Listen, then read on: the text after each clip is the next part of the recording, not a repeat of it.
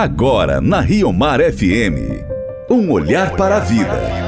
Com o escritor e poeta Max Carpentier.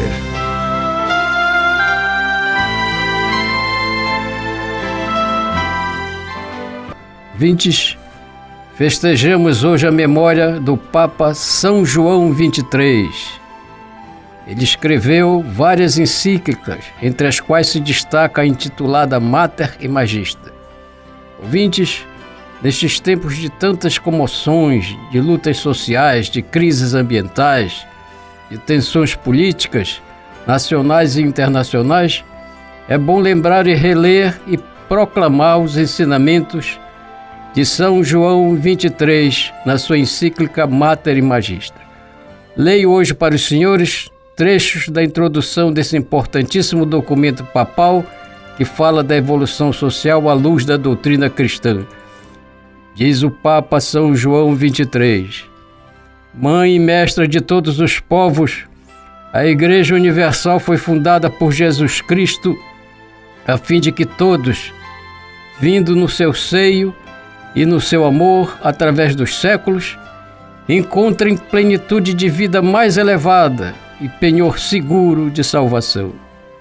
A esta Igreja, coluna e fundamento da verdade, o seu fundador santíssimo confiou uma dupla missão: gerar filhos e de os educar e dirigir, orientando com solicitude materna a vida dos indivíduos e dos povos, cuja alta dignidade ela sempre desveladamente respeitou e defendeu. O cristianismo é, de fato, a realidade da união da terra com o céu uma vez que assume o homem na sua realidade concreta de espírito e matéria, inteligência e vontade, e o convida a elevar o pensamento das condições mutáveis da vida terrena até as alturas da vida eterna, onde gozará sem limites da plenitude da felicidade e da paz. Prossegue o Papa são João 23.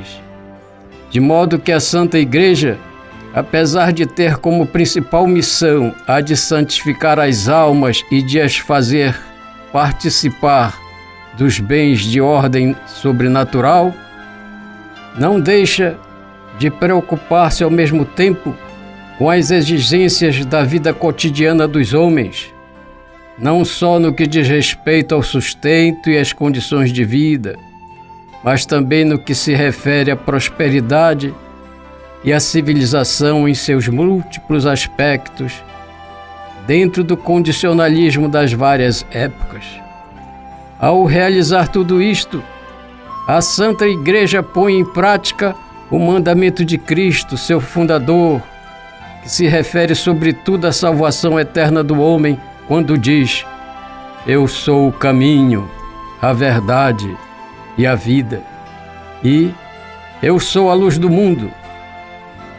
Mas no outro passo, ao contemplar a multidão faminta, exclamou no lamento sentido: Tenho pena de toda esta gente, manifestando assim como se preocupa também com as exigências materiais dos povos. E não foi só com palavras que o Divino Redentor demonstrou esse cuidado. Provou-o igualmente com os exemplos de sua vida, multiplicando várias vezes, por milagres, o pão que havia de saciar a fome da multidão que o seguia. E com este pão, dado para alimentar o corpo, quis anunciar e significar aquele pão celestial das almas que iria deixar aos homens na véspera de sua paixão. Não é, pois, para admirar que a Igreja Católica, a imitação de Cristo em cumprimento das suas disposições, tenha mantido sempre bem alto, através de dois mil anos, isto é, desde a instituição dos antigos diáconos até aos nossos tempos, o facho da caridade não menos com os preceitos do que com os numerosos exemplos que vem proporcionando. Caridade, que é o conjugar harmoniosamente os mandamentos do amor mútuo com a prática dos mesmos, realiza de modo admirável as exigências desta dupla doação que em si resume a doutrina e a ação social da Igreja. São palavras do Papa São João XXIII na encíclica Mater Magista. Oração de hoje. Senhor, ensina-nos a compreender e a viver toda a missão espiritual e social da Igreja que fundaste. Amém. Você ouviu Um Olhar para a Vida, com o escritor e poeta Max Carpentier.